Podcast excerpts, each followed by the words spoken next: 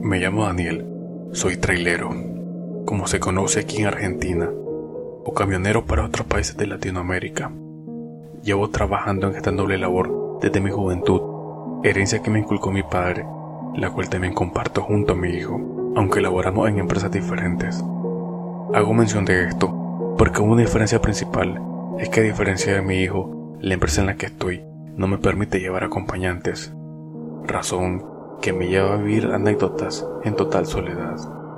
Algo que de cierto modo es ventaja para muchos, pero hay ciertas vivencias que tal vez no ocurrirían estando acompañados de alguien, porque estoy seguro de que cuando estamos solos, el demonio nos ve como un blanco fácil.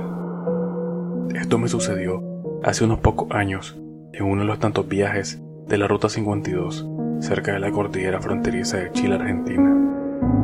Eran las 11.15 aproximadamente la noche era fría y mantenía impaciente mi deseo de llegar al destino, hacer mi entrega y regresar a mi hogar para así tener un merecido descanso. Pero, por cosas de la vida, una falla inexplicable en mi camión detuvo mi viaje, dejándome solo, parado a la intemperie de la oscura y congelada carretera. Desde ese instante sabía que algo malo pasaría. Cuando me bajé del camión, una brisa heló mi cara de inmediato. Quise acelerar el proceso de regresar al camión y todo lo necesario para encontrar el desperfecto. Dando por concluida mi búsqueda, sin resultado positivo, nada justificaba el mal funcionamiento del camión, ni mucho menos el motivo por el cual no podía arrancar. Maldecía en voz alta, como quien se desahoga por algo que provoca molestia e impotencia. Nada más me quedaba por hacer. Dependía de otro camión que pasara por el lugar para poder pedir ayuda pero dada la ubicación en la que me encontraba, seguramente pasarían horas antes de volver a ver a alguien por aquí. Media hora después, empecé a tener una leve sospecha de que en realidad yo no estaba tan solo como creía. Una cinta flameante colgada de un pequeño soporte a la orilla del parabrisas. Esta me indicaba la furia de la brisa helada que castigaba la zona. A pesar de que me encontraba dentro de la cabina con la calefacción, sabía que tarde o temprano podría averiarse. Entonces yo también sufriría los estragos del frío. Estaba meditando cuando, de reojo, percibí una sombra pasar por la ventanilla. Por instinto giré la cabeza para mirar, pero solo me encontré con la oscuridad de la noche. Pero no había terminado de fijarme vista al frente cuando escuché un golpe en el lateral del camión. Me quedé atento por unos segundos con el fin de distinguirse lo que había oído fue provocado por el viento. Pero un nuevo golpe me convenció de que se trataba de algo más. Alguien o algo estaba ahí afuera golpeando la caja de carga. Encendí todas las luces antes de bajarme, no sin antes tomar un arma que solía llevar por seguridad personal. Apenas puse un pie en el suelo, cubrí mi nariz con mis manos para protegerme de un olor pestilente que surgía de la nada. Pero no solo eso, sino que todo el ambiente parecía haber cambiado. La noche estaba más oscura de lo normal. El firmamento estaba cubierto de nubes negras que ocultaban las estrellas, generando un clima perturbador. No obstante, vi algo horrorífico que me dejó inmóvil de miedo. Una sombra. Estaban paradas a unos metros de mí. Eran figuras tan negras que sobresalían de la misma oscuridad. Estaban tiesas, sin hacer nada, y segundos después volví a escuchar otro golpe. Giré mi cabeza y vi esas cosas colgadas del acoplado del camión. Cerca de mí, tan cerca que reconocí el olor que desprendían, fétido como el que había sentido hace algunos segundos atrás.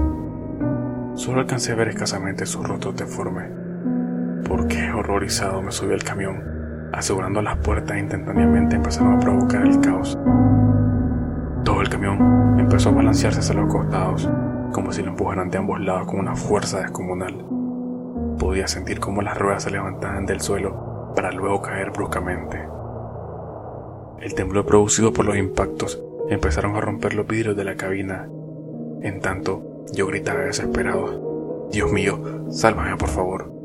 Y, al instante, todo se quedó quieto, junto a un silencio abismal. Abrí los ojos rogando que todo se tratase de una pesadilla de la que acababa de despertar. Pero no. Sobre el vidrio roto del parabrisa vi pegada a esas cosas que ahora pude contemplar mejor. Sin duda alguna, eran demonios, seres horripilantes, de grandes bocas con muecas vacías, quienes al verme tan indefenso lanzaron gritos enloquecidos para reiniciar mi martirio. El camión volvió a balancearse por unos minutos hasta que finalmente este se volteaba hacia un lado, conmigo dentro, partiendo la ventana en mil pedazos. No sé qué ocurrió después. Perdí la conciencia y lo último que recuerdo es ver sus ojos brillantes mirándome fijamente. Un camionero me salvó al encontrarme horas después. La hipotermia casi acabó con mi vida al estar expuesto al clima durante todo ese tiempo. Mi camión no solo estaba volcado, sino que no había espacio en el que no estuviera destrozado. Un accidente provocado al haberme quedado dormido. Esa fue la razón que dictaminaron para justificar lo ocurrido. Nadie creyó mi historia, pese a ser uno más de los que formaban parte de la extensa lista de accidentados en ese tramo de carretera. Todavía trabajo para esa empresa, solo que ahora abarco destinos en zonas locales eso es lo que elegí, ya que si me toca perder la vida conduciendo un camión, prefiero que sea cerca de una ciudad y no a manos de los demonios en aquella carretera de la Ruta 52.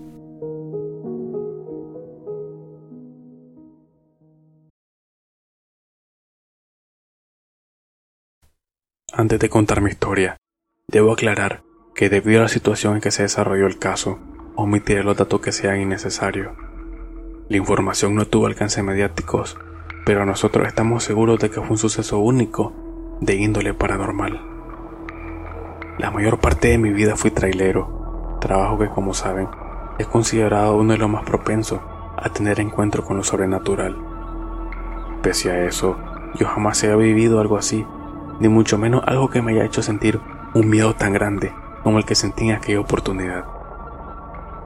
Tengan en cuenta que fuimos varios los involucrados en este relato, que, debido a su magnitud, uno de nosotros terminó con problemas psicológicos, algo que le doy gracias a Dios de haberme librado. Sucedió en uno de los tantos cortes de ruta que pasan en Argentina, donde un número de manifestantes prohíben el paso de los vehículos como forma de protesta al gobierno local, tratando de esa manera de llegar a un acuerdo que los beneficie, reparando el daño del que se le han sido afectados. Tal fue el caso de aquella noche, en la década de los 90, que me topé con una larga fila de vehículos que esperaban cruzar la ciudad donde se estaba realizando el corte. Después de bajar y consultar sobre lo que estaba sucediendo, supe que esa noche no podía seguir mi camino. Cerca de ahí me encontré con unos colegas que también habían quedado inmovilizados. La incómoda situación nos motivó a resignarnos y a tratar de aprovechar el tiempo que permaneciéramos en el lugar por lo que nos propusimos a preparar algo para pasar el tiempo. Con juegos y café se hicieron las una de la madrugada. Ya nos estábamos despidiendo para descansar cuando comenzó todo el bullicio. Vimos camiones militares aparecer de repente y de ellos bajaron decenas de militares armados que corrieron en dirección hacia la multitud. Algunos se detuvieron justo frente a nosotros y desde ahí disparaban casi lacrimógenos hacia el tumulto. La reacción de la gente fue inmediata.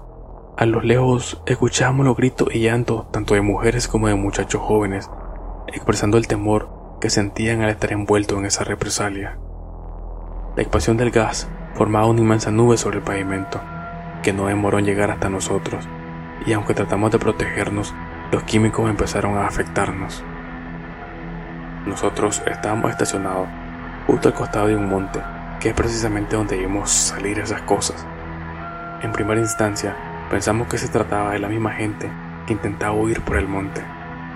Pero a medida que iban saliendo la ruta, pudimos constatar de que no podían ser ellos. Estos eran seres de mediana estatura, parecían todos estar desnudos, porque no distinguimos prendas en sus cuerpos oscuros.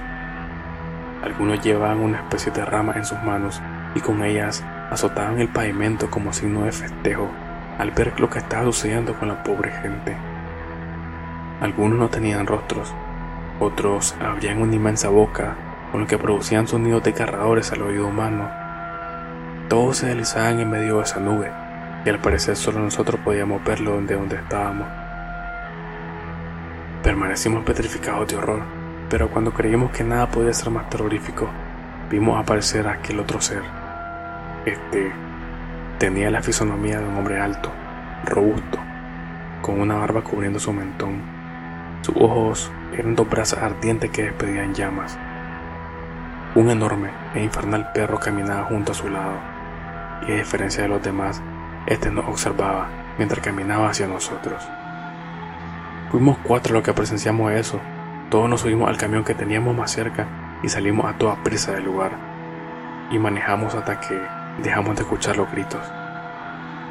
Al detenernos, uno de los muchachos tuvo un ataque de pánico del cual nunca pudo recuperarse.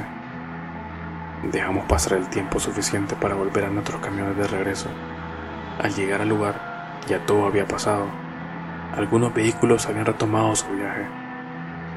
Nosotros llevamos al doctor a nuestro compañero, quien debió permanecer sentado durante varias horas para poder estabilizarlo, pero nunca volvió a ser como antes. Después de eso, tuvimos la oportunidad de reunirnos nuevamente para hablar sobre este tema, llegando a la conclusión de que esa noche vimos al mismo demonio, acompañado de sus sirvientes.